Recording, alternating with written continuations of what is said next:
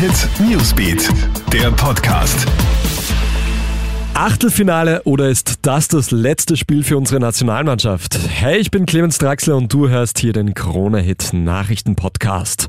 Um 18 Uhr startet das alles entscheidende Spiel Österreich gegen die Ukraine. Um fix aufzusteigen, braucht das Team heute einen Sieg. Aber auch mit einem Unentschieden stehen die Chancen nicht schlecht, erstmals in ein Achtelfinale einzuziehen.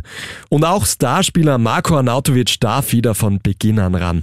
Der hat ja schon öfter bewiesen, dass er den Unterschied ausmachen kann. Also kräftig Daumen drücken für unsere österreichische Nationalmannschaft. Darfst du in Wien bald nur mehr in die Disco gehen, wenn du geimpft bist? Darüber möchte die Stadt Wien in den kommenden Tagen entscheiden. Am 1. Juli öffnet ja die Nachtgastro. Das Rathaus diskutiert, ob für die Nachtgastronomie dann eine Impfung benötigt wird.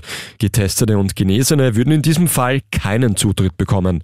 Auch Expertinnen und Experten finden eine 1G-Regelung sinnvoll, denn im Club wird der Abstand wohl nicht so genau genommen.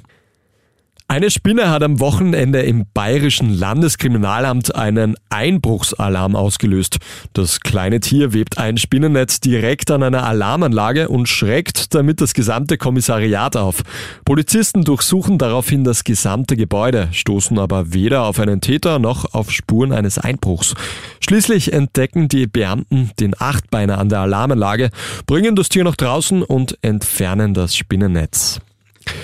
Gute Nachrichten für alle Formel 1-Fans, denn die beiden Spielbergrennen am 27. Juni und dem 4. Juli werden mit je 15.000 Zuschauern über die Bühne gehen.